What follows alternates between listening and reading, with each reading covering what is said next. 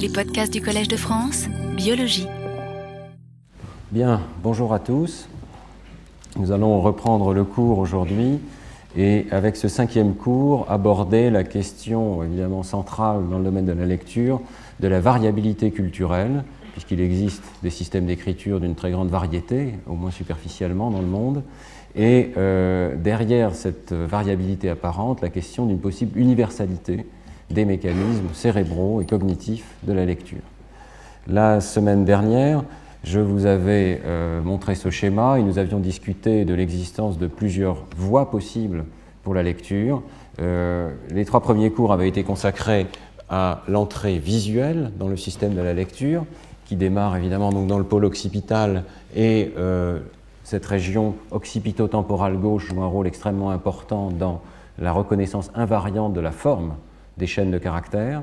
Et puis nous avions vu ensuite que, évidemment, le travail dans la lecture ne s'arrête pas là. Euh, la lecture, évidemment, la mise en connexion de la reconnaissance visuelle des mots avec les régions impliquées dans le traitement du langage. Et nous avions vu qu'au moins en première approximation, on pouvait euh, considérer une grande division entre euh, des régions qui s'intéressent à la prononciation et à l'articulation des mots et euh, d'autres régions qui s'intéressent à la représentation lexicale et à la représentation sémantique des mots. Euh, cette littérature est assez complexe. Je crois que le cours de la semaine dernière était un petit peu compliqué, puisqu'il faisait appel à différentes méthodes, celle de la neuropsychologie. Il existe des patients qui ont des dissociations entre ces deux modes de lecture. Euh, il faisait également appel à différentes méthodes d'imagerie, et nous avions vu en particulier que suivant le mot qui est présenté au sujet, eh bien, les deux voies de lecture vont, contribuer, mais avec des pondérations plus ou moins importantes, et le temps final de lecture, c'est cette expérience de magnétoencéphalographie, va être déterminé par laquelle de ces grands de routes de traitement de l'information euh, a une pondération plus importante pour euh, certains types de mots. Vous vous souvenez de cette distinction entre pseudomots, qui passent nécessairement par une conversion des graphèmes en phonèmes versus mots irréguliers, qui est peut-être l'autre extrême, qui ne peuvent pas, dont la prononciation ne peut pas être calculée sur la base d'une conversion régulière entre graphèmes et phonèmes, et qui doivent donc passer par une voie plus profonde et lexicale. Euh, nous avions aussi souligné que même sur le plan visuel, sur le plan de la capture d'informations visuelles, euh, la voie ventrale visuelle ne suffit pas dans tous les cas, et que lorsque les mots sont dégradés ou lorsqu'on a affaire probablement à des pseudomots euh, qui, euh, sur le plan des temps de réaction, donnent lieu à des effets sériels, des effets du nombre de lettres dans les mots, eh bien il y a certainement une contribution d'une forme de lecture attentive qui implique les régions euh, pariétales, en particulier pariétales postérieures. Donc toutes ces régions contribuent à la lecture et maintenant, je dirais, le circuit est en place, même si je dois dire que la localisation de ces régions euh, correspond effectivement à des euh, localisations obtenues en imagerie, mais les connexions entre ces régions doivent être prises euh, avec un certain degré d'approximation. Il n'y a certainement pas toutes les connexions qui sont disposées sur ce graphe, et celles qui sont disposées sont des connexions, je dirais, approximatives ou hypothétiques dans l'état actuel de nos connaissances. Alors ce premier schéma, donc, d'un ensemble de régions importantes pour la lecture, nous allons maintenant euh, discuter de la question de sa variabilité d'un système de lecture à l'autre. Depuis le départ de ce cours, j'ai mélangé des données provenant de différents laboratoires, des laboratoires américains, des laboratoires français, des laboratoires en Israël, et j'ai fait comme si ça ne faisait aucune différence et qu'on pouvait étudier la lecture euh, dans tous ces pays de la même manière. Aujourd'hui, nous allons nous demander si tel est bien le cas, et en réalité, quels sont les aspects universels de la lecture dans le cerveau, et euh, quels sont les aspects plus variables. Et l'exposé de Johannes Ziegler, euh, lors du séminaire, complétera très utilement, je crois, euh, sur le même thème ce que je dirais. En particulier, il parlera de la question de l'universalité ou non de la dyslexie et de la variabilité qui peut exister dans ce domaine entre les différents pays européens. Alors, euh, comment aborder cette question de la variabilité culturelle? Je reviens à cette euh, caricature qui nous montre euh, que nous sommes mi-homme, mi-bête peut-être, ou que nous sommes, des primates après tout comme les autres, ou un, peu comme les autres. Et vous rappelez donc que mon hypothèse depuis le départ, c'est celle du recyclage neuronal. C'est l'idée que ces réseaux de la lecture, ce sont en partie des réseaux, notamment sur le plan visuel, qui n'ont pas évolué pour apprendre à lire, puisque la lecture est un objet culturel d'invention récente, mais qui doivent se recycler euh, dans le domaine de la, lecture.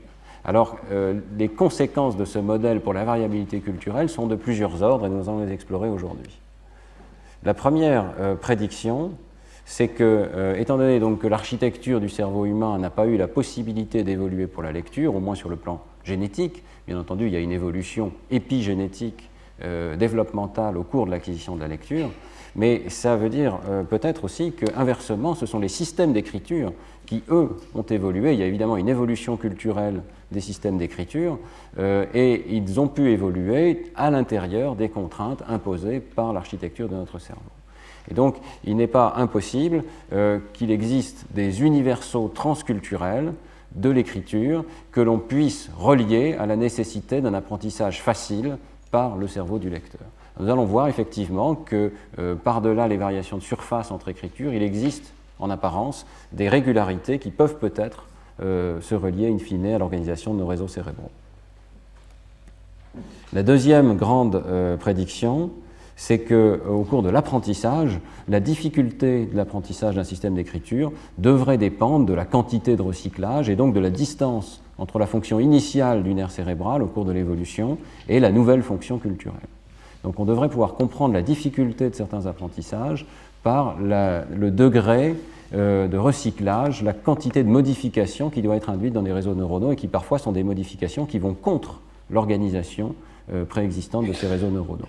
Alors j'en parlerai un petit peu aujourd'hui. Je pense que ce que dira Johannes Stigler sur l'apprentissage pourra peut-être être interprété dans ce sens, nous verrons. Mais j'en reparlerai aussi la semaine prochaine, puisqu'on parlera à ce moment-là plus du développement, et j'essaierai de résumer ce qui a été dit dans le séminaire sur le développement de la lecture et la dyslexie. Donc euh, la question qui se pose, c'est est-ce que la difficulté d'apprentissage dans le domaine spécifique de la lecture dépend de la complexité des règles, entre guillemets, des relations qui doivent être apprises et de leur adéquation à l'architecture de notre cerveau. Alors voilà quelques exemples, euh, c'est très superficiel, mais des systèmes d'écriture euh, que l'on peut trouver dans le monde. et la première chose qui frappe lorsqu'on regarde ces systèmes d'écriture, c'est évidemment leur très grande diversité euh, diversité euh, sur le plan des alphabets, des syllabaires, des systèmes que l'on peut appeler logographiques, euh, diversité des formes qui sont utilisées. Les plus anciennes utilisent souvent des formes que l'on peut reconnaître, des formes d'objets, mais d'autres utilisent des formes beaucoup plus abstraites. Certaines de ces écritures sont courbes, d'autres sont droites. certaines de ces écritures se lisent de gauche à droite, d'autres se lisent de droite à gauche. Vous voyez qu'il y a une extraordinaire variabilité. Néanmoins, est-ce qu'on ne peut pas essayer d'aller au-delà de cette variabilité et de réfléchir aux aspects universels? Lorsqu'on prend cette attitude, eh bien, on s'aperçoit en réalité que beaucoup des contraintes dont je vous ai parlé dans le tout premier cours, notamment les contraintes visuelles sur l'identification des mots, se retrouvent dans ces écritures. Et euh, c'est peut-être tellement évident que nous sautons tout de suite à l'étape suivante, qui est de prêter attention à la variabilité des écritures. Mais si nous revenons en arrière, nous voyons qu'en réalité, il y a beaucoup de contraintes et beaucoup d'aspects communs dans toutes ces écritures. Et la première d'entre elles, c'est que l'acquisition des informations se fait d'une façon séquentielle, par le biais de saccades qui explorent la page, et l'information est répartie sous forme de mots. Donc nous acquérons dans tous les systèmes d'écriture des informations sur les mots. Deuxièmement, toutes ces écritures utilisent la fovea, le centre de la rétine, pour présenter une haute densité. C'est très logique, puisque c'est là qu'on va pouvoir avoir une haute transmission des informations euh, par le cerveau. Euh, et euh, pour maximiser la vitesse de transmission de l'information, il semble que toutes ces écritures aient convergé vers la notion d'une écriture extraordinairement contrastée qui fait appel à des traits euh, noirs sur fond blanc, par exemple. Ces traits, par ailleurs, ne sont pas organisés de façon extrêmement variable. Toutes les écritures reposent sur le choix d'un petit nombre de formes de base et d'une combinatoire qui génère les caractères. C'est le cas évidemment dans l'alphabet, c'est presque une définition euh, d'un alphabet, mais c'est le cas aussi de façon peut-être moins évidente dans les caractères chinois, bien qu'il y ait plusieurs milliers de caractères chinois, et eh bien les traits de base qui servent à générer ces caractères euh, sont en plus petit nombre. il y a donc la notion d'une hiérarchie. Enfin, et c'est peut-être un point qui nous paraît complètement évident, mais euh, aucun système d'écriture ne prête attention à la position ou à la taille absolue des caractères. Tous les systèmes d'écriture considèrent que c'est normal que les écritures puissent se déplacer sur la page, que la taille des caractères puisse changer. Et euh, je vois là euh, une trace évidente que les systèmes d'écriture exploitent notre système invariant de reconnaissance des formes. Donc l'invariance est déjà acquise, il n'y a pas besoin d'apprendre l'invariance. Et dans aucune classe du monde, on doit apprendre euh, l'invariance pour la taille ou la position des lettres ou des mots sur le tableau. Alors, évidemment, ce sont des aspects un petit peu triviaux, mais est-ce qu'on peut aller plus loin? Et ce qu'on peut trouver euh, plus en profondeur dans l'organisation des systèmes d'écriture, euh, des caractéristiques euh, visuelles qui sont un petit peu comme des régularités profondes derrière la variabilité superficielle. Eh bien, un chercheur, Marc Changizi, avec Shimojo, a publié récemment deux articles qui sont extrêmement intéressants, qui suggèrent qu'il y a beaucoup plus que cela, qu'il y a vraiment des régularités profondes dans les systèmes d'écriture. Et euh, pour ce faire, il a analysé plusieurs euh, dizaines, parfois centaines de systèmes d'écriture différents sur le plan quantitatif en comptant les euh, organisations de traits sur le plan strictement visuel pour l'instant qui constituent ces écritures. le premier de ces articles est paru en 2005 dans la revue Proceedings of the Royal Society et il examine l'organisation interne des caractères dans les systèmes alphabétiques et syllabiques, en excluant pour l'instant les systèmes comme le chinois par exemple. Donc plus de 100 systèmes d'écriture différents et euh, le principe est d'examiner quelle est la composition interne des caractères. Par exemple, dans le cas de notre alphabet ici, on peut essayer de décomposer les caractères en traits élémentaires sur la base de courbures ou de discontinuités euh, locales. Et euh, la première chose extrêmement simple qu'il a faite, c'est simplement de compter combien de traits élémentaires sont présents à l'intérieur de ces caractères. Et une régularité très simple apparaît, c'est que tous les caractères dans le monde entier sont constitués d'un nombre de traits approximativement constant, qui va de 1 à 4 ou à 5, mais avec une moyenne qui tourne toujours autour de 3. Ce qui veut dire, euh, bien entendu, que le répertoire de traits fondamentaux, lui, va augmenter. Euh, mais les caractères donc, se construisent sous forme d'une hiérarchie. Il n'y a pas seulement ce principe de hiérarchie, mais il y a aussi ce principe d'un nombre de caractères qui est, euh, d'un nombre de traits plutôt, qui est limité. Alors, je pense que euh, cette euh, idée rentre tout à fait bien dans le modèle euh, des détecteurs de combinaisons locales dont je vous ai parlé, puisque dans ce modèle, sur le plan neuronal, on sait qu'à l'intérieur de cette hiérarchie du cortex occipito-temporal, eh bien, à chaque étape, à chaque synapse, si vous voulez, qui permet d'avancer dans, dans, cette hiérarchie, il semble que les champs récepteurs augmentent d'un facteur 2 ou 3 et que la combinatoire de traits augmente d'un facteur 2 ou 3 permet de créer des champs récepteurs de complexité supplémentaire. Donc par exemple, vous allez créer, on a parlé de ces, hypothétiques détecteurs de bigrammes, eh bien vous allez les créer sur la base d'une combinatoire de deux ou trois lettres du niveau d'en dessous, euh, en l'occurrence deux lettres. De la même manière, les détecteurs de lettres, vous allez pouvoir les créer sur la base de combinatoires de traits élémentaires, etc. Euh, ce qui est intéressant, c'est qu'il existe même des données empiriques au plus bas niveau euh, de cette euh, hiérarchie. Je vous ai parlé en particulier des travaux de Chris Baker qui montraient qu'un neurone qui répond à une petite forme comme celle d'un F ou d'un T, on pouvait réduire sa réponse à la somme, avec un certain seuil, de, des réponses évoquées par des petites courbes qui chacune recouvre une partie de ce caractère. Donc trois ou quatre courbes, dans le cas de Chris Baker, suffisaient à expliquer la reconnaissance d'un caractère. Donc je voudrais relier peut-être euh, cette notion dans le modèle de Shanjizi à euh, l'existence d'une hiérarchie. Euh, je pense donc qu'on peut transposer cette analyse. Pour l'instant, n'a été faite par euh, et Shimojo qu'au niveau des caractères élémentaires d'un alphabet, peut-être au niveau d'en dessous, c'est celui des traits élémentaires, donc peut-être les traits élémentaires d'un P, par exemple, eux-mêmes euh, ont été choisis parce qu'au niveau d'en dessous, ils peuvent être représentés comme une combinaison de environ trois euh, traits euh, barres élémentaires qui sont reconnus peut-être dans l'air visuel primaire. Et de la même manière, au niveau du dessus, peut-être est-il pertinent que les morphèmes que nous choisissons dans notre culture pour représenter les préfixes, les suffixes, les racines des mots, eh bien, presque toujours font appel à une combinatoire qui est de l'ordre, effectivement, de 3 ou 4 ou 5 lettres toujours ce nombre petit. Deuxième découverte de Chanjiji et Simozo dans cet article, c'est que la redondance est également un peu près fixe et il existe une grande redondance dans les systèmes d'écriture. Environ 50% de redondance, c'est une analyse mathématique que je n'écrirai pas, mais euh, qui signifie qu'on peut en gros éliminer à peu près la moitié des caractères pour se retrouver au seuil de détection des lettres Donc, cet aspect-là également est universel à travers les écritures et il correspond bien à l'idée qu'on doit avoir un système de reconnaissance robuste, suffisamment redondant pour qu'avec un petit peu de bruit visuel, dans des conditions de rapidité de lecture, on puisse quand même reconnaître les mots. Mais l'article le plus intéressant de Changési, c'est le second, et il porte sur les formes mêmes de l'écriture.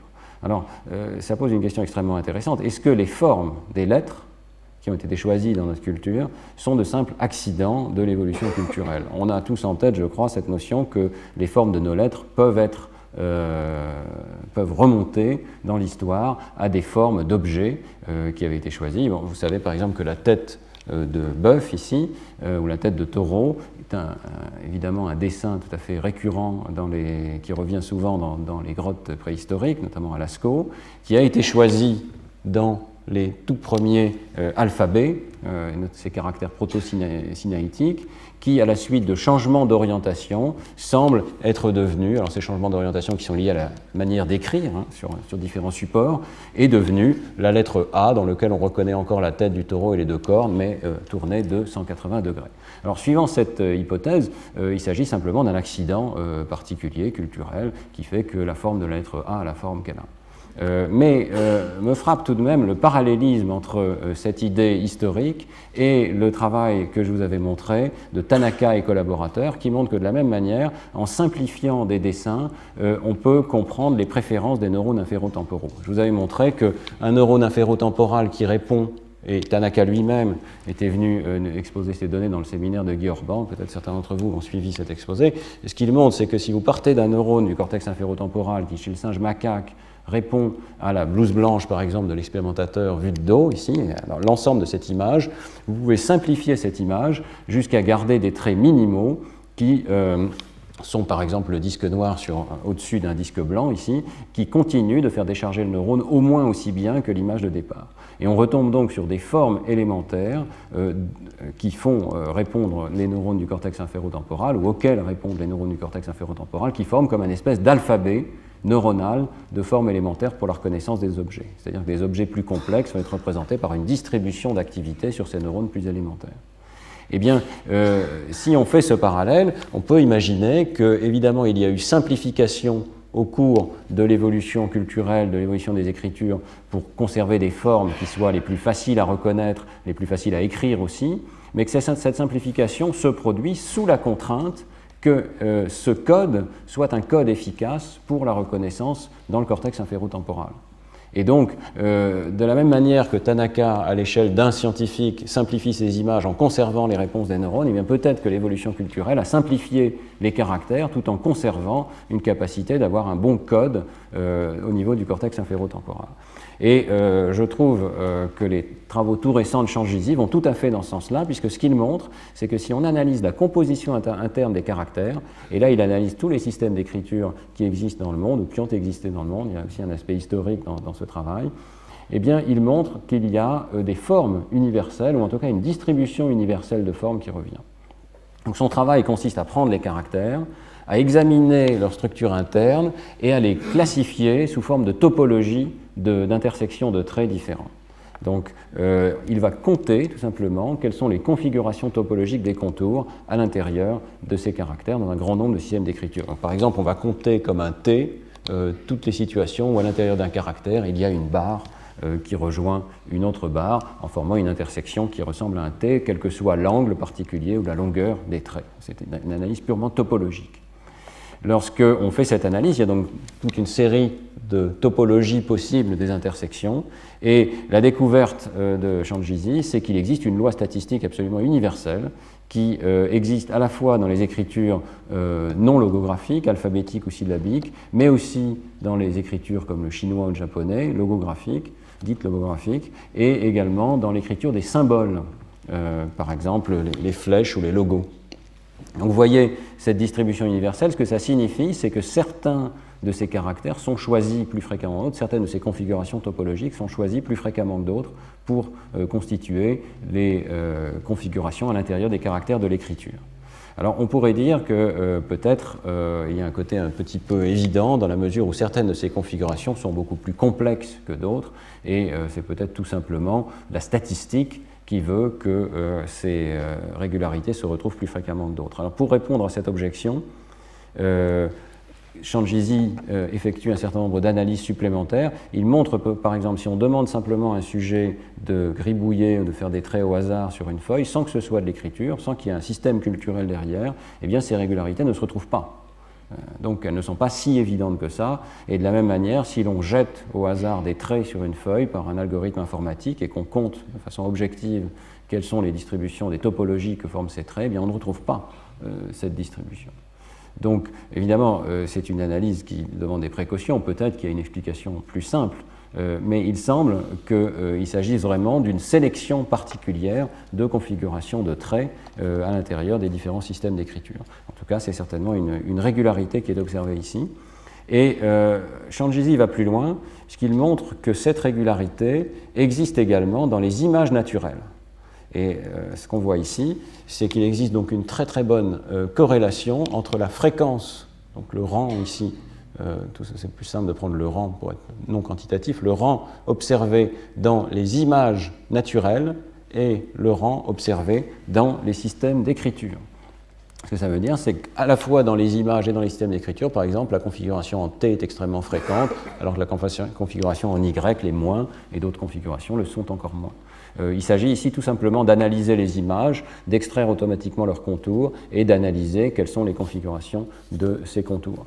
Euh, comment est-ce qu'on peut interpréter cette corrélation? Eh bien, elle va tout à fait dans le sens de ce que je vous disais auparavant, c'est-à-dire que euh, les euh, configurations de contours qui sont les plus fréquentes dans le monde naturel, il est logique qu'au fil de l'évolution, et là il peut y avoir évidemment, il y a suffisamment de temps pour une évolution, donc elles peuvent être mieux codées au niveau du cortex inférotemporal, impliqués dans la reconnaissance visuelle des objets. C'est évidemment utile pour l'organisme de coder ces configurations qui reviennent dans le monde naturel. Il faut souligner d'ailleurs que ce codage peut se faire à la fois euh, à l'échelle euh, de l'évolution des espèces, mais aussi à l'échelle de l'évolution d'un individu particulier. Donc euh, jusqu'à présent, on ne sait pas très bien dans les propriétés qui ont été observées par Tanaka lesquelles sont en quelque sorte innées ou seraient présentes très précocement dans l'organisme et lesquelles sont dépendantes d'un apprentissage. Probablement beaucoup sont dépendantes d'un apprentissage. Mais la chose importante, c'est que ces propriétés se mettent en place pour la reconnaissance visuelle des formes naturelles, et ensuite, euh, l'idée, c'est qu'elles pourraient avoir été cooptées par les systèmes d'écriture au cours de leur évolution culturelle, évidemment avec l'idée que c'est un répertoire neuronal qui est déjà présent et qui euh, constitue donc un répertoire de formes très aisément reconnaissable. Autrement dit, on peut visualiser l'évolution culturelle suivant ce, schéma qui reste encore hypothétique, mais pour lequel, comme vous voyez, il existe quelques données, l'évolution culturelle serait une sorte, sorte de recherche euh, semi-aléatoire de euh, conditions qui sont appropriées pour une réponse efficace et rapide de, euh, notre système visuel à l'écriture. Alors évidemment, ces aspects universels ne doivent pas nous faire oublier euh, qu'il y a des aspects spécifiques à chaque système d'écriture et euh, nous devons euh, tout de même, même s'il y a ces, ces, régularités qui sont des régularités statistiques, nous devons tout de même, lorsque nous apprenons à lire, nous adapter à un système d'écriture particulier. Et je voudrais maintenant discuter, toujours sur le plan visuel pour l'instant, de l'adaptation euh, à un système d'écriture particulier. En réalité, j'ai repris cette diapositive d'un des premiers cours euh, pour vous rappeler que nous avions déjà vu qu'au sein des systèmes d'écriture alphabétique, ici c'est une expérience qui a été faite par euh, Jeff Binder en anglais, eh bien, on peut montrer que le cortex inférotemporal s'est adapté aux régularités visuelles et orthographiques de l'écriture. Donc je vous avais montré que la région occipito-temporale gauche, qu'on appelle la région de la forme visuelle du mot, eh bien, euh, répond d'autant mieux que l'on présente des chaînes de caractères, des chaînes de, lettres, qui respectent les régularités de l'anglais. Vous aviez cette hiérarchie de chaînes de lettres ici, qui respecte de façon croissante les probabilités de distribution des euh, bigrammes en anglais, donc des paires de lettres en anglais. Et vous voyez que la quantité d'activation dans cette région augmente, donc cette région répond d'autant mieux que les statistiques des bigrammes sont respectées en anglais. Les statistiques des bigrammes sont propres à une langue, et donc on peut penser que cet effet ici traduit un effet de spécialisation corticale de cette région. Donc il y aurait un biais initial pour des formes appropriées, mais il y a certainement, bien entendu, un apprentissage statistique qui se fait au-dessus. Et euh, cette notion d'un apprentissage propre à une langue donnée, propre à une écriture donnée, euh, vient d'être démontrée dans un article qui est paru la semaine dernière euh, du groupe de Nancy Canwisher, en particulier Chris Baker, qui montre que confrontés aux mêmes stimuli, deux cerveaux différents, d'origine culturelle différente, vont avoir des réponses différentes. L'idée est très simple, c'est de pratiquer un examen d'IRM fonctionnel avec des lecteurs soit de l'anglais seul, soit des lecteurs à la fois de l'hébreu et de l'anglais. C'est peut-être pas le contrôle le plus approprié, il aurait été, encore plus joli évidemment d'avoir des lecteurs qui ne connaîtraient pas l'anglais mais qui connaîtraient un nouveau système d'écriture, mais ici on a plutôt affaire à des gens qui lisent deux écritures ou qui en lisent une seule.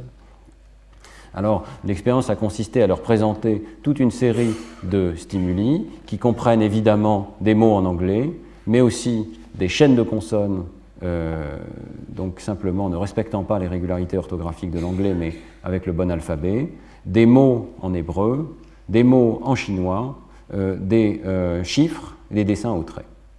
Vous voyez ici cette série de, stimuli. Et l'expérience est assez bien faite sur le plan méthodologique, puisqu'on commence par isoler une petite région sur la base d'une expérience en bloc, qui est indiqué ici à gauche. Et ensuite, on analyse uniquement les données d'une deuxième expérience qui est faite par événement. On regarde les réponses sélectives à chacun de euh, ces euh, événements. On présente un seul de ces objets d'écriture. Euh, il y a plusieurs tâches, mais ça ne fait pas une différence énorme, donc j'en parlerai pas ici. On peut simplement demander au sujet d'examiner passivement ces stimuli, ou on lui, lui demander de détecter une répétition de ces stimuli, ou simplement de détecter un léger mouvement de ces stimuli. Euh, l'expérience est assez bien faite aussi sur le plan de, euh, simplement de l'imagerie, puisque c'est une expérience qui est faite avec euh, une résolution tout à fait élevée, 1,5 mm par 1,5 par 2 mm de côté, et une analyse strictement individuelle des régions, c'est-à-dire que chaque sujet a sa petite région, et que les régions en question ici peuvent être très petites, et ces régions sont isolées au départ sur la base du fait qu'elles répondent plus aux mots qu'aux images d'objets une limite de ce travail, c'est qu'il ne considère que les régions visuelles, avec des coupes ici, qui passent euh, dans le cortex occipito-temporal.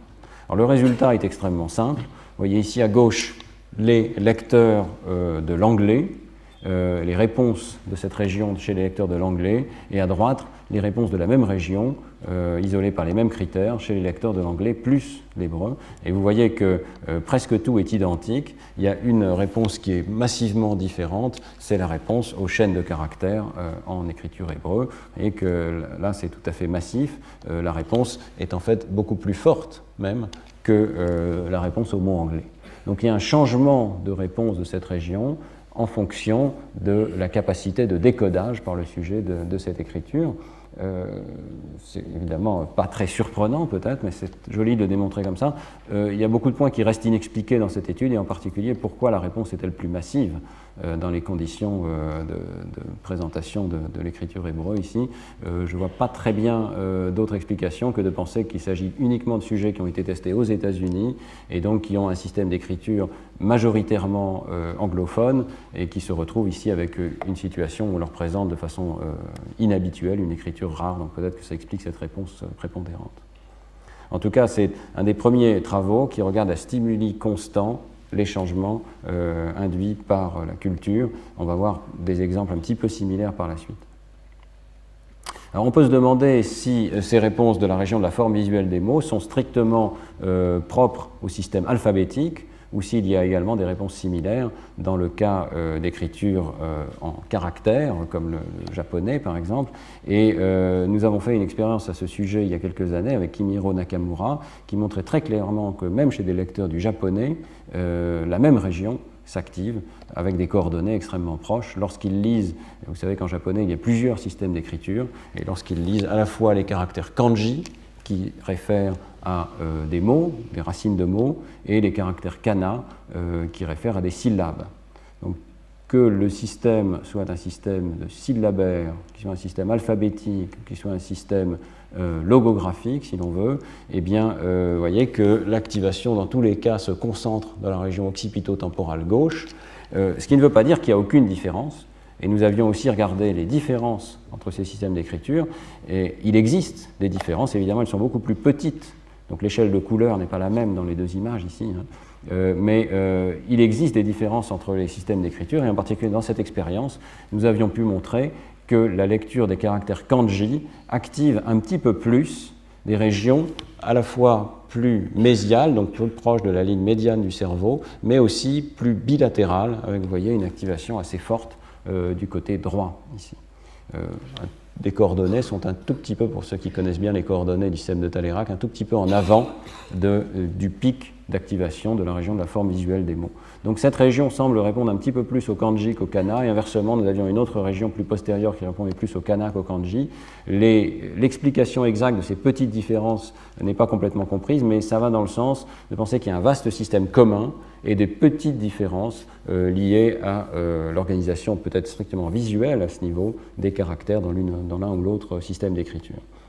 Et ça explique le fait que euh, dans la neuropsychologie, il existe des cas, qui sont relativement rares, de dissociation avec des patients qui sauraient encore lire le kana, mais pas le kanji, ou l'inverse.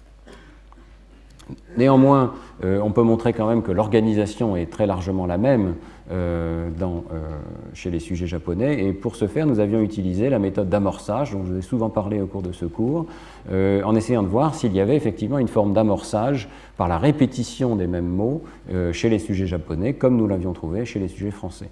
Évidemment, chez les sujets français, si vous vous souvenez, nous avions fait cette expérience où le mot amorce, qui est présenté très brièvement, était un mot par exemple en minuscule, et le mot cible était un mot en majuscule.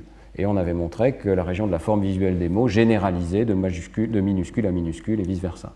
Euh, ici, on peut aller plus loin et on peut se demander est-ce qu'il euh, va y avoir la possibilité et quelles régions cérébrales vont généraliser entre les deux systèmes d'écriture syllabique versus logographique en japonais, donc du kana au kanji ou du kanji au kana. Donc on a fait ces expériences où le mot amorce, qui est présenté très brièvement et qui est masqué, qui n'est pas vu par les sujets, peut être écrit en kana ou en kanji, et de même pour le mot cible.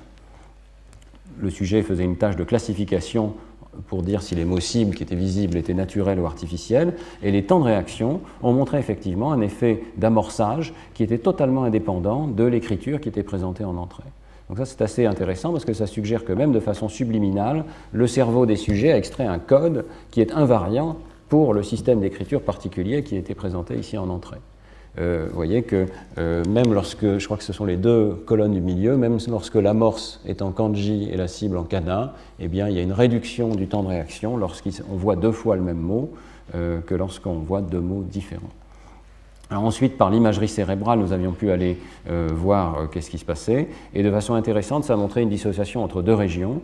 Il y a, donc si on, si on, regarde cette image qui représente l'effet d'amorçage global lorsqu'on répète deux fois les kanji, c'est une répétition qui est à la fois physique, orthographique, lexicale, euh, tous les niveaux sont répétés. On voit plusieurs régions s'activer et vous voyez que l'une d'entre elles, c'est notre fameuse région occipito-temporale ventrale. Et lorsqu'on va voir à l'intérieur de cette région, eh bien, on voit que cette région ne répond qu'à la répétition du même système d'écriture, kanji suivi de kanji.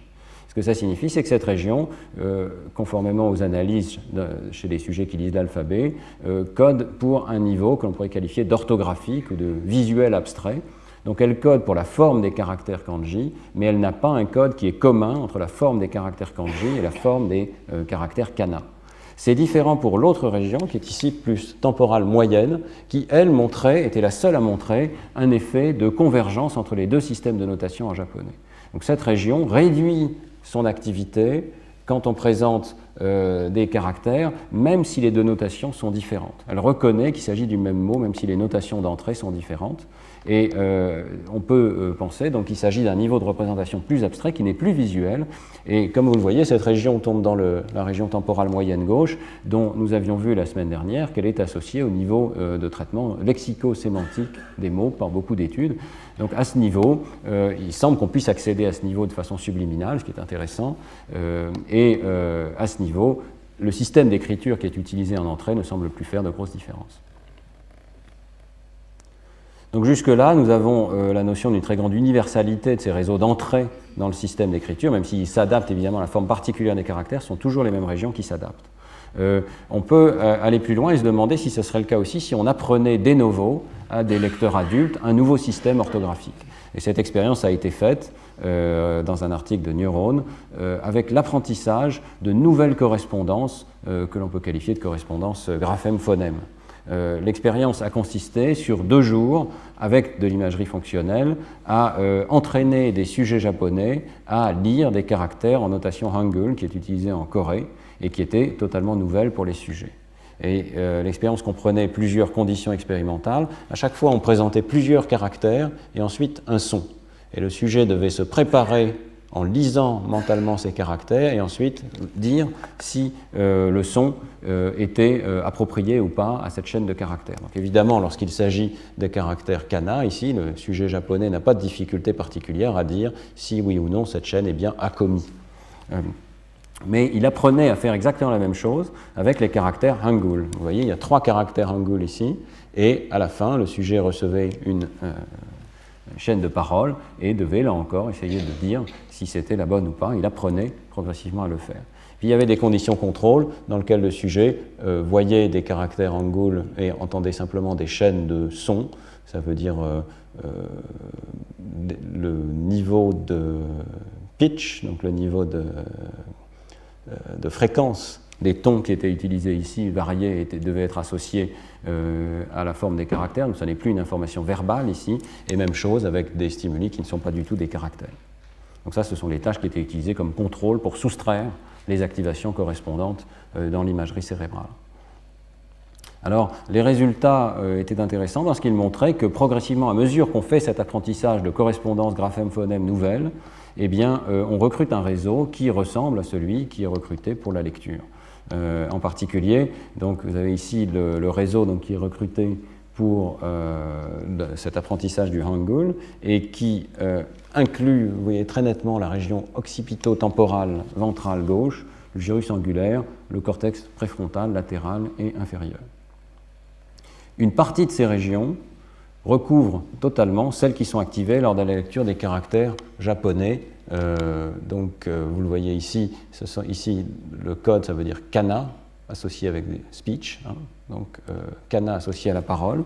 Et vous voyez que le réseau ici qui est mis en jeu est en partie recouvrant avec celui qui est mis en jeu dans la tâche nouvelle avec la, notation Hangul. En fait, l'image d'en bas vous résume les activations qui sont communes et les activations qui sont différentes. vous voyez qu'il y a une série d'activations communes qui sont en rouge, mais il y a aussi euh, des activations assez différentes dans le cortex temporal euh, qui sont en bleu, qui sont nettement plus activées. Cette région est nettement plus activée par les caractères connus, euh, kana, que par les caractères nouveaux, on peut imaginer qu'il s'agit ici d'une trace de l'automaticité qui n'est pas encore en place de la conversion de ces caractères en son dans les deux, les deux écritures.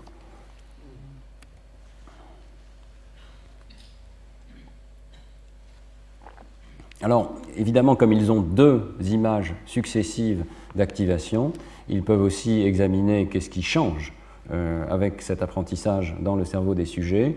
Et euh, il y a plusieurs points euh, qui changent avec l'apprentissage. Le premier, c'est que l'activation de la région occipito-temporale gauche, donc la région de la forme visuelle des mots, augmente avec l'apprentissage. Vous voyez ici sur ce graphe, donc la condition clé, c'est la condition Hangul Speech, qui est le nouvel apprentissage qui est fait par les sujets, entre le premier jour et le deuxième jour, vous voyez qu'il y a une augmentation, et une augmentation en particulier avec de la différence avec la condition Hangul Noise, qui, a été, euh, euh, qui, est la condition de contrôle ici, et que la condition Kana, par contre, change peu, et dans cette région, euh, il y a peu d'activation pour le Kana. alors, d'abord, pour terminer sur cette augmentation, ce qui est intéressant, c'est qu'elle prédit les performances des sujets. Donc ça, c'est ce qu'on voit sur ce graphe ici. Vous pouvez mesurer la quantité d'augmentation d'activation dans cette région et avoir un excellent index de l'amélioration des performances des sujets. En abscisse, ce sont les, le changement des performances, donc le pourcentage de réponses correctes qui augmente avec l'apprentissage. Et euh, en ordonnée, vous avez le pourcentage d'augmentation du signal dans cette région. Donc on a un marqueur direct d'apprentissage d'un nouveau système, d'écriture et euh, il met en jeu la même région, presque la même région. C'est l'aspect le plus surprenant de cette étude, c'est que ce n'est pas tout à fait la même région qui est mise en jeu dans les deux apprentissages. Et euh, ça attire notre attention sur le fait que dans les années futures, il faudra sans doute faire des études de haute résolution pour comprendre si c'est vraiment exactement les mêmes régions qui sont impliquées lorsqu'une personne maîtrise plusieurs systèmes d'écriture, ou bien si on peut imaginer qu'il y ait plusieurs petites régions côte à côte, peut-être euh, croisées, mélangées dans, le même secteur. En tout cas ici, euh, si je me souviens bien du code, donc je vous ai montré la région verte donc, qui augmente avec l'apprentissage. Vous avez une région euh, qui répond plus au Hangul qui est en rouge, et vous avez une région qui répond plus au Kana qui est en bleu. Vous voyez qu'elles sont très proches, très proches dans la même région euh, occipito-temporale ventrale gauche, mais quand même avec des petites différences qui sont mesurables, qui ne sont pas encore bien comprises. Euh, le dernier point, c'est qu'il y a des changements également de la connectivité de ces régions entre elles au fil de l'apprentissage, et en particulier, au cours de l'apprentissage, la corrélation fonctionnelle entre cette région dont je viens de vous parler et le gyrus angulaire augmente. Euh, on le voit ici très bien, donc la corrélation, euh, le pic de corrélation se déplace, vous voyez ici vers la droite, au fil de l'apprentissage entre ces régions qui sont marquées sur la figure ici. On voit effectivement l'augmentation de cette corrélation, ce sont des images de corrélation ici. Donc en conclusion, cette étude est l'une des premières, je pense qu'il y, en aura d'autres, qui montrent chez l'adulte comment se met en place une voie de transcodage graphène-phonème nouvelle euh, avec euh, l'apprentissage d'un nouveau système d'écriture. Et euh, la conclusion que je tirerai, c'est que cela fait intervenir les mêmes voies anatomo-fonctionnelles avec de toutes petites différences près, différences qui sont évidemment importantes mais euh, qui ne doivent pas cacher le caractère extrêmement, généralement commun de tous ces systèmes d'écriture. Je, pense que c'est un résultat qui n'est pas du tout évident au premier abord. On aurait pu penser qu'avec la diversité des systèmes, la diversité aussi des méthodes d'enseignement, euh, on se serait attendu peut-être à une beaucoup plus grande variabilité. Alors, je reviens euh, à la question de l'universalité des écritures. On a parlé de ces différents points et même de la possibilité que les formes des caractères soient plus universelles qu'on le pense au départ il faudrait aborder maintenant, au-delà de la forme visuelle des systèmes d'écriture, la question de ce qu'elles dénotent. Et là, c'est évidemment une source de variabilité importante. Vous savez que euh, tous les systèmes d'écriture, bien entendu, euh, dénotent euh, les sons de parole, mais la nature de l'unité qui va être codée est assez différente, depuis les phonèmes ou les syllabes, comme on vient de le voir, mais aussi, dans le Hangul, ce sont en réalité les traits phonétiques qui sont la base du système d'écriture. Donc une notion extrêmement fine du système de parole. Et puis tous les systèmes d'écriture aussi euh, vont coder, et de façon euh, avec des proportions variables, les unités sémantiques qui sont euh, évidemment la, base de la compréhension du signal de parole, et en particulier les morphèmes. Donc lorsqu'on réfléchit par exemple à la structure orthographique de l'anglais, eh bien il y a un mélange d'un codage morphémique et d'un codage euh, des sons de parole. Et la raison de la très grande opacité de la lecture en anglais, c'est que souvent les unités morphémiques sont privilégiées au, profit, euh, au détriment plutôt d'une capacité de décodage graphème-phonème qui est relativement fluide. Euh, ce qui est intéressant, c'est que cet aspect-là pourrait lui aussi être plus universel qu'on le pense et correspondrait bien à l'idée que cette région de la forme visuelle des mots est capable d'irriguer à la fois des régions codant pour le son et codant pour le sens.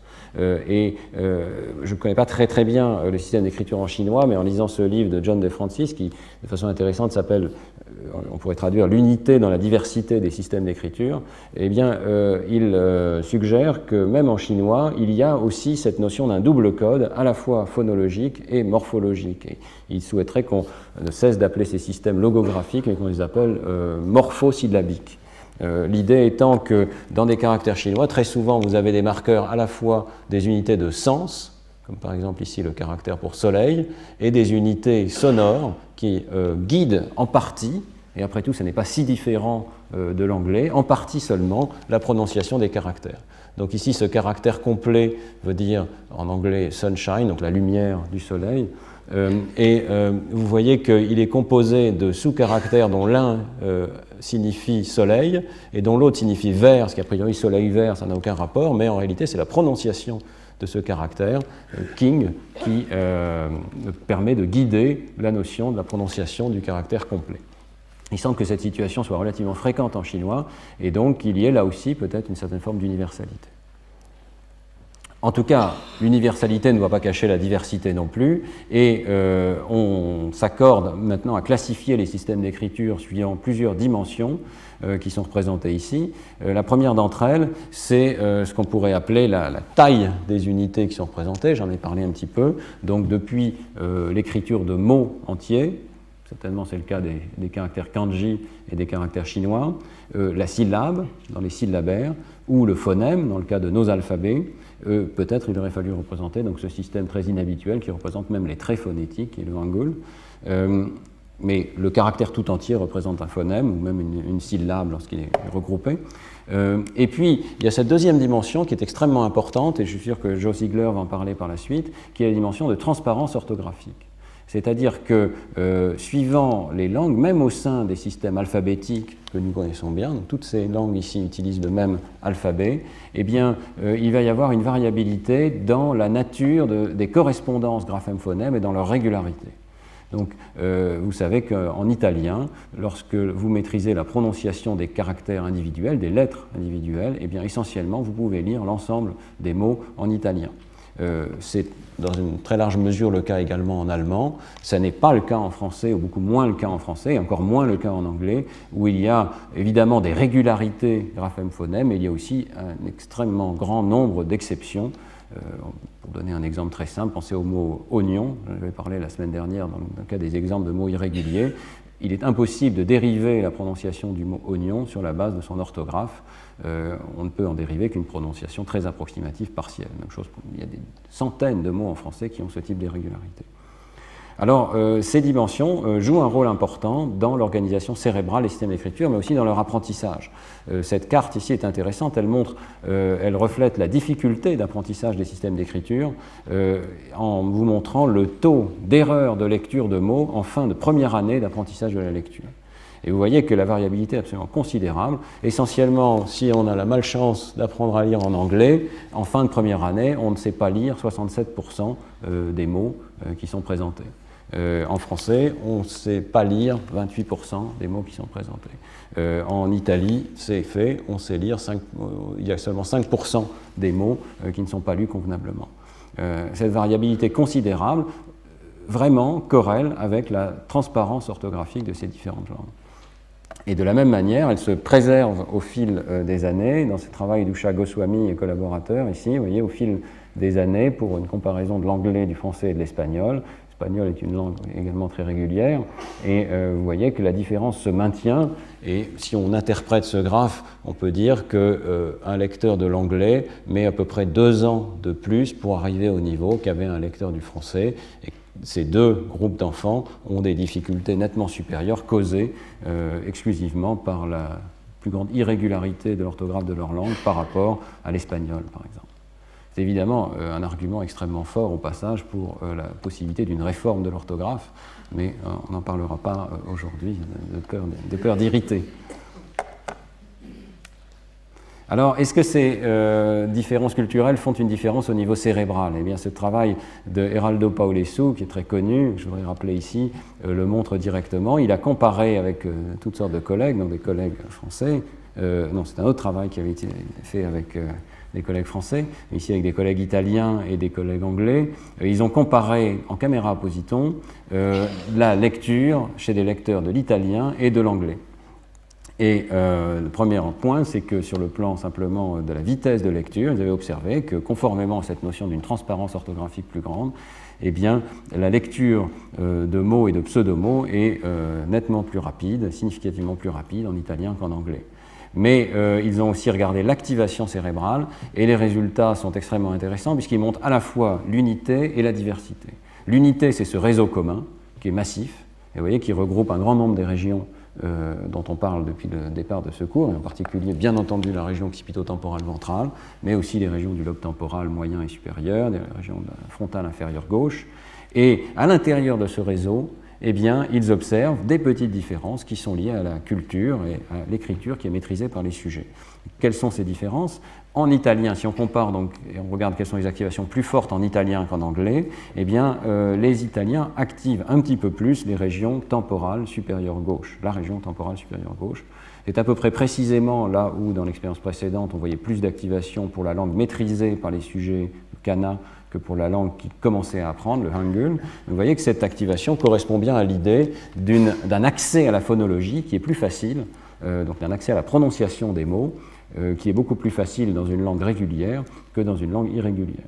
Euh, lorsqu'on, je vous montrais la semaine précédente ces expériences sur les deux voies de lecture, eh bien on pourrait dire que euh, les lecteurs de l'italien ici ont un accès plus facile, privilégié à la voie de lecture de surface par transcodage, graphème phonème. Inversement, et c'est très cohérent, les lecteurs de l'anglais ont plus d'activation dans deux autres régions. ils ont plus d'activation dans cette région frontale inférieure gauche ici, qui est relativement antérieure dans l'aire de Broca et qui correspond à un endroit où on trouve des différences d'activation lexico-sémantique. Et donc, c'est l'idée que chez eux, c'est la deuxième voie de lecture qui doit être privilégiée, sachant que les correspondances graphème-phonème sont moins faciles à mettre en œuvre en anglais. Ils doivent passer de façon prépondérante par une voie plus profonde. Et pour ce faire, il semble qu'il y ait aussi plus d'activation dans la région de la forme visuelle du mot, dans sa partie la plus antérieure. Alors ça, c'est un point qui est extrêmement intéressant, euh, parce que ça pourrait vouloir dire qu'au sein même de cette région, la nature de ce qui est appris par les sujets n'est pas exactement euh, la même chose en anglais et en italien, même si les lettres, évidemment, sont les mêmes, euh, il se pourrait, c'est l'hypothèse principale pour expliquer ces résultats, que les lecteurs de l'anglais doivent apprendre des unités d'ordre supérieur, peut-être des combinaisons de bigrammes ou des combinaisons encore plus grandes. On peut penser par exemple, je ne sais pas, OUGH en anglais, qui est une unité, et même avec OUGH, euh, on n'a pas encore tout à fait la prononciation des mots, mais évidemment c'est un groupe de lettres qui joue un rôle important pour euh, retrouver euh, l'accès au lexique de, ces mots. Donc on peut penser que même si la région est, la même, et vous voyez qu'elle est très fortement activée de façon commune en anglais et en italien, son organisation fine, son contenu fin, si on pouvait aller voir l'organisation neuronale fine, serait assez différent, avec des groupes de lettres qui sont codés, qui ne sont pas les mêmes dans les deux langues. Et euh, c'est assez frappant de ce point de vue-là de voir que c'est la partie la plus antérieure de la région de la forme visuelle des mots qui est concernée, puisque c'est là qu'on devrait trouver, d'après le modèle hiérarchique que je vous ai proposé, la, la réponse à des groupes de lettres plutôt qu'à des lettres isolées. Euh, je terminerai par mentionner cet article récent qui euh, va plus loin en proposant une méta-analyse des euh, différents articles qui, à la suite de celui de Paolessu, ont comparé la lecture dans différents systèmes d'écriture il y a maintenant toute une littérature, puisque nos collègues chinois sont extrêmement actifs dans ce domaine et euh, publient des, images de l'activité cérébrale de la lecture du chinois. Euh, évidemment, le travail en anglais est prépondérant, mais il y a aussi beaucoup de travaux qui sont menés en français, qui sont menés dans d'autres systèmes d'écriture, en japonais. Et donc cette méta-analyse se propose d'examiner euh, de façon assez large ce qu'il y a de commun et ce qu'il y a de différent entre ces différents systèmes. Alors la méthodologie est intéressante également. Euh, ils ont donc collecté les euh, données publiées dans différents systèmes d'écriture. Et un, problème avec ce type d'analyse, c'est que ce qui est publié en général, ce ne sont pas les images elles-mêmes. C'est dommage d'ailleurs, il faudrait qu'il y ait des banques de données d'images d'activation cérébrale. Mais souvent, ce qui est publié, c'est uniquement les coordonnées des pics d'activation. Euh, alors, ils sont partis de ces pics d'activation et ils les ont regroupés en trois grandes catégories les systèmes euh, alphabétiques, anglais, occidentaux, euh, les systèmes, le système chinois et euh, la lecture japonais en, regroupant, ce qui est peut-être contestable, les kanji et les kana. On a vu qu'il n'y avait pas tant de différence que ça dans notre étude. Alors, ils partent donc de ces coordonnées et ils essayent de reconstituer une analyse au niveau du cerveau entier en effectuant un lissage euh, avec une fonction gaussienne qui donc euh, élargit, euh, partant de ce pic, élargit à toute une activation, toute une région, et en moyennant ensuite ces études entre elles. C'est une technique intéressante parce que ça permet de passer de cet espace discret des coordonnées, de revenir dans cet espace du cerveau tout entier en trois dimensions et de regarder s'il y a des recouvrements entre régions, même si le pic exact des coordonnées n'est pas le même. Alors ensuite, ils font un test statistique pour savoir ce qui est significativement différent euh, d'abord significativement activé, puis ensuite significativement différent euh, d'un système d'écriture à l'autre, et ils le font simplement par rapport à une distribution aléatoire qui est l'hypothèse nulle, qui est de mélanger aléatoirement les coordonnées entre elles.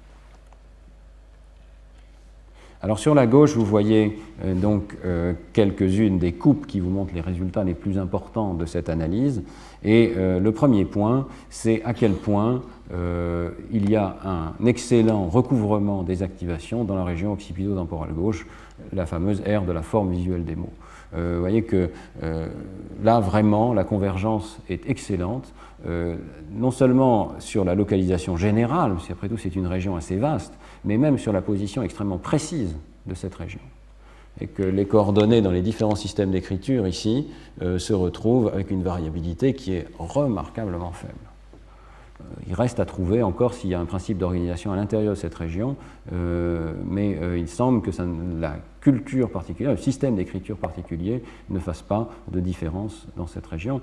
Et ça nous amène naturellement à la question de l'origine de ces différences, de cette, plutôt de cette localisation extrêmement reproductible et de ces différences avec d'autres catégories d'objets. Je vous avais parlé les semaines précédentes du fait que les visages, par exemple, font appel à des régions qui sont proches mais qui ne sont pas les mêmes que celles qui répondent aux mots, que des objets, les outils, par exemple, les objets manufacturés font appel encore à d'autres régions, que les maisons font appel à d'autres régions. Et il y a là euh, quelque chose à expliquer qui a à voir avec la structure initiale de ce cortex qui fait que différentes régions de ce cortex ne sont pas autant appropriées les unes que les autres pour apprendre euh, différentes formes visuelles, et en particulier les formes visuelles des caractères se retrouvent systématiquement dans une région particulière. Il n'y a pas pour l'instant de bonne compréhension de cette topographie. Euh, il y a simplement l'hypothèse que l'espace des formes euh, peut être peut-être représenté par des fonctions de base qui sont biaisées de façon différente. Euh, peut-être il y a un biais, par exemple, plus holistique pour l'hémisphère droit que pour l'hémisphère gauche, une hypothèse qui est fréquemment faite, qui n'est pas très précise, mais pourrait correspondre à l'idée d'une réponse des neurones à des caractères plus globaux de l'image, pour expliquer la différence entre visage et mot, visage plutôt à droite, mot plutôt à gauche. Il y a la notion d'une hiérarchie dont je, vous ai parlé, qui explique bien la dimension antéro-postérieure de cette activation. Elle se trouve à un niveau hiérarchique bien particulier qui correspond au codage possible des lettres, des combinaisons de lettres et des mots. Et puis, euh, il y a la position précise au sein de l'hémisphère gauche qui là n'est pas du tout comprise, mais on pense qu'il doit y avoir un biais qui n'est pas encore euh, compris, et que peut-être ces fameuses intersections topologiques de courbes, dont je vous ai parlé au départ, vues par Shanjizi, eh bien, pour une raison euh, liée à notre évolution, ont tendance à être représentées de façon spécifique dans cette région-là, avant même que nous ayons appris à lire. En tout cas, il doit y avoir un biais, vraisemblablement un biais d'origine génétique, euh, puisque cette région se retrouve toujours systématiquement au même endroit. Si c'était simplement une brisure de symétrie au cours du développement, ça ne serait pas le cas. Euh, il y a vraiment euh, là euh, du travail pour, pour, la recherche pour expliquer cette spécificité remarquable. Maintenant, intéressons-nous aux autres régions. Oui, alors d'abord, on peut mentionner quand même qu'il retrouve dans cette méta-analyse que nous avions trouvée avec les kanji, c'est-à-dire qu'il y a un petit peu plus d'activation dans l'hémisphère droit euh, pour euh, les caractères chinois, de la même manière que nous avions trouvé euh, spécifiquement pour les caractères kanji, ce qui n'est pas visible dans cette analyse, puisqu'ils sont regroupés kanji et kana ici. Alors là encore, personne ne connaît très bien l'origine de cette différence. Il est possible que ça ait à voir avec l'arrangement spatial plus global des caractères chinois. Mais maintenant, si on s'intéresse donc aux autres régions, il y a des régions qui sont également plus variables d'une culture à l'autre. Et euh, notamment, donc, si on s'intéresse d'abord à la région qui est en rouge ici, sur cette image, euh, la région temporale inférieure et euh, temporale supérieure, oui, enfin, écoutez, c'est la région qui est encadrée de rouge ici, donc on se situe dans la région du sillon temporal supérieur, et je crois qu'il y a une région pariétale inférieure qu'on ne voit pas très bien ici. Eh bien, ces régions donc, qui seraient impliquées dans le traitement phonologique vous voyez qu'elles euh, euh, interviennent dans le codage, en particulier en anglais. Il y a aussi une assez forte activation dans euh, le japonais, mais quand même moindre et un petit peu en arrière. Et donc, il y a la possibilité peut-être, et vous voyez qu'il y a peu d'activation en chinois dans cette région, hein, ce n'est pas quelque chose qui est retrouvé systématiquement dans l'étude en chinois, donc ça crée une différence ici.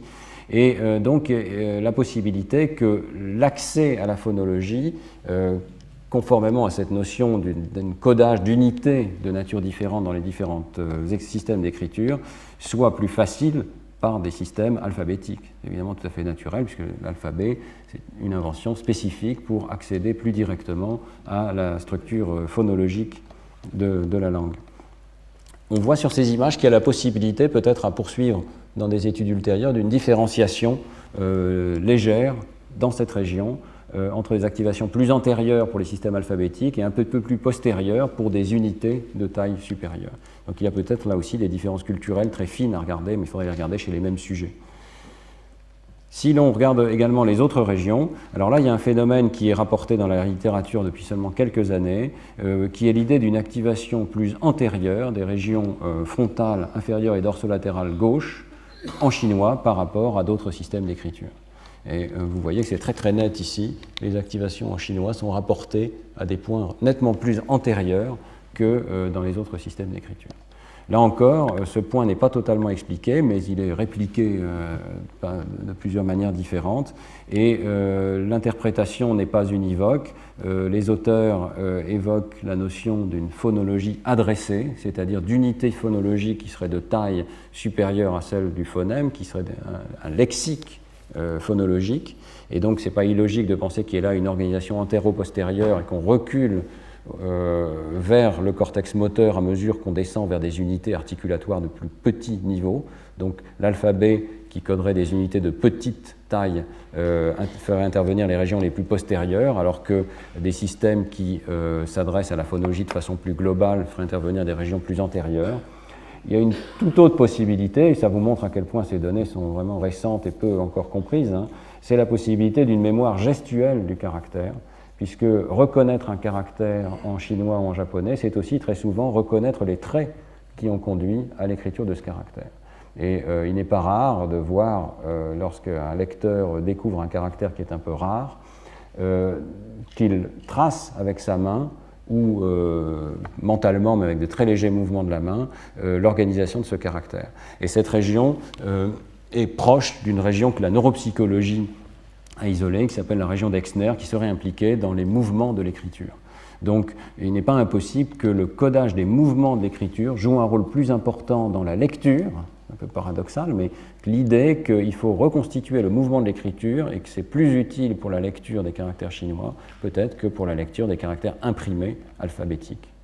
Ça pose une question également intéressante que nous commençons tout juste à explorer avec Laurent Cohen et d'autres collaborateurs, euh, Émilie notamment, euh, c'est la question de l'écriture manuscrite en français, puisque l'immense majorité, sinon toutes les études qui sont menées sur les systèmes alphabétiques sont faites sur des caractères imprimés.